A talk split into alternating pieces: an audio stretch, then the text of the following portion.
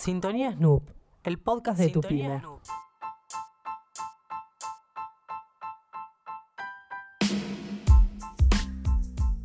Mario Becerra, nuestro gerente de proyecto, nos trae en este capítulo omnicanalidad y experiencias de cliente.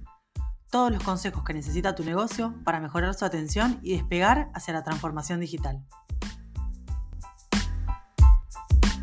Un poco quería hablar de, de este tema, dado que hoy los, los sitios donde la- las personas compran, intercambian mercadería, requieren de, o, o- o requieren de algún servicio, requieren de una atención sistematizada de esa, de esa experiencia.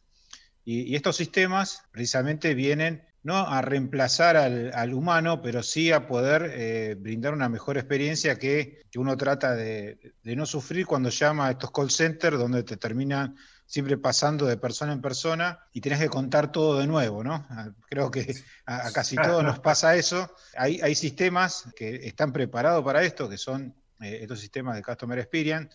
Lamentablemente, quizás la- las implementaciones no son del todo buenas, pero, pero créeme que están preparados para, para que esto no ocurra, sino que cuando uno cuenta su caso, ya sea por un pedido para una venta, ya sea para un reclamo de un servicio, eh, todo eso queda registrado y por detrás hay toda una, una- serie de reglas de negocios que te permiten eh, hacer el tracking de ese ticket y que la persona no tenga que estar repitiendo a cada uno de los interlocutores la, la problemática por la cual está llamando.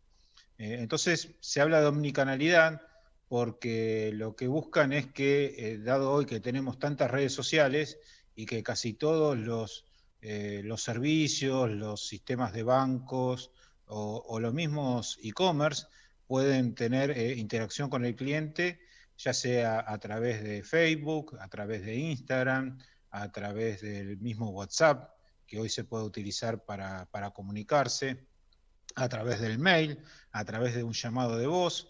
Y cuando uno, sobre todo cuando tiene que hacer un reclamo, muchas veces utiliza todos esos medios juntos, porque el enojo del cliente, por lo menos trata de, si no, si no obtiene una respuesta rápida, empieza a, a dejarte por todos esos canales a ver si en alguno te puede, te puede llegar a atender. Y eso, para la gestión que, que está por detrás de la atención de, de ese ticket, es bastante problemático si no podés identificar que esa persona es la misma que te está dejando ese reclamo, porque en definitiva puede estar varios agentes tratando de atenderlo y, estás desperdiciando tiempo valioso que tenés de, cada agente para poder resolver el problema.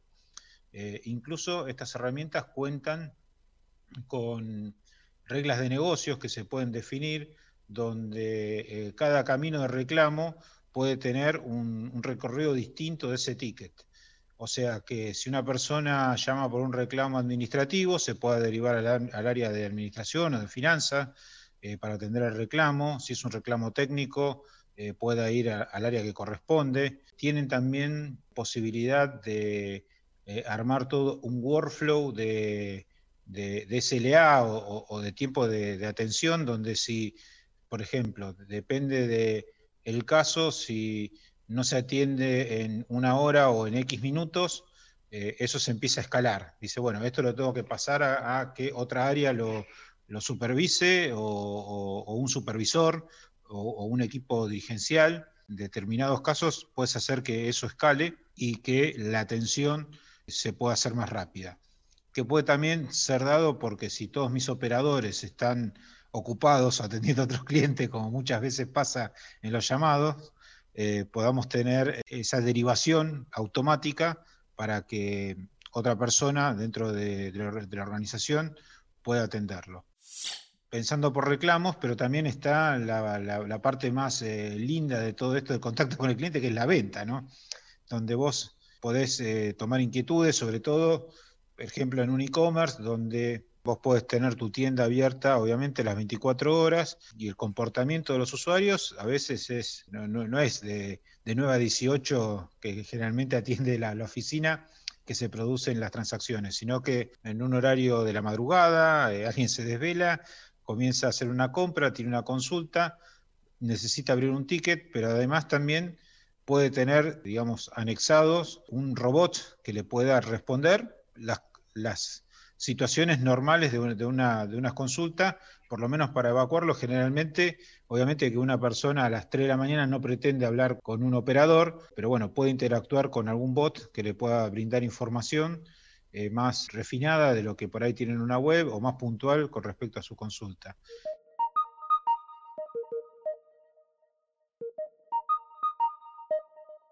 Los bots pueden ser con inteligencia artificial, donde puede ser tan sofisticado o con una interfaz conversacional, eh, donde casi no te das cuenta que, que hay un, robot por detrás y es muy parecido a un humano. Todo eso obviamente requiere de una sofisticación tecnológica y una plataforma un poco más robusta, pero por ejemplo, para poder responder eh, consultas básicas y que no directamente no te derive, bueno, deje un mail o deje un mensaje que un operador lo va a atender, probablemente te pueda, eh, una base de conocimientos te puede dar información por lo menos en ese momento, para poder o destrabar alguna compra un proceso de compra que estás haciendo, alguna duda con respecto al envío, toda esa información eh, la puede trabajar el bot y cada vez, por eso te decía que se puede ir haciendo más sofisticado para que vaya aprendiendo de esas eh, preguntas que normalmente van haciendo los usuarios y se vaya enriqueciendo y, y, la siguiente pregunta la pueda responder más rápido. ¿no?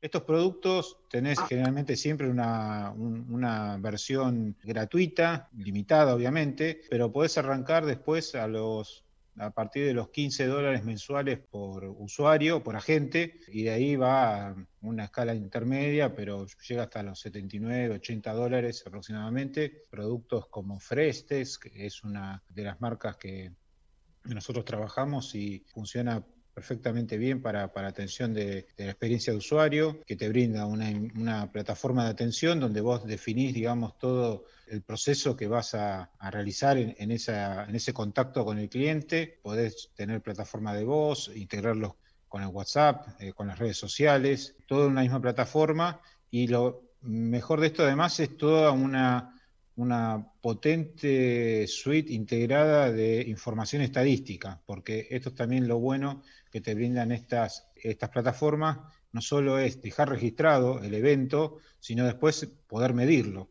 ¿eh? porque ahí es donde vos podés tomar acciones. Che, resolver este, esta inquietud de este cliente me demoró 45 minutos. A ver, ¿por qué? Y porque, no sé, no tenemos aceitado este proceso para poder responderlo.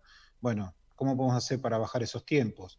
Eh, los agentes, cuántas consultas, cuántas situaciones resolvieron estos agentes, qué tiempo le demoraron, toda esa información estadística te permite eh, mejorar tu proceso y en definitiva darle una mejor atención al cliente. Esto es como cuando uno va a un negocio físico y se siente bien atendido por el vendedor. ¿eh? ¿Cuántas veces decís, la verdad es que pasa al segundo plano el producto que estás comprando, ¿no? Y muchas veces esa atención es lo que te termina definiendo una compra. Esto tiene que ser un conjunto, si toda la, plataforma tecnológica fue todo fenomenal y llego a la interacción física y me tienen de mala gana, me hacen esperar un montón para recibir mi producto, bueno, todo eso eh, ese punto se desmorona. Por eso es este tema de omnicanalidad, ¿no? Todo, todo ese conjunto hay que tenerlo trabajado, aceitado. Hoy tenemos las herramientas tecnológicas para poder hacerlo. Se necesita capacitación y sobre todo tener procesos. Eso es lo más importante, ¿no? Porque eh, estas plataformas trabajan muy bien cuando vos tenés un proceso. Obviamente que si no lo tenés, también te brindan las mejores prácticas, pero después tenés tener para adentro, eh, no sé, quién prepara el pedido, quién lo empaca, quién le pone bien la etiqueta, todo eso no pasa por, por una herramienta tecnológica. Si bien la etiqueta la imprime un sistema, alguien la tiene que colocar. Si la coloca en el paquete equivocado, todo eso que hiciste antes se termina desmoronando, ¿no? a nuestro podcast y recibí cada semana los mejores consejos para tu pyme. Mejores consejos para tu pyme.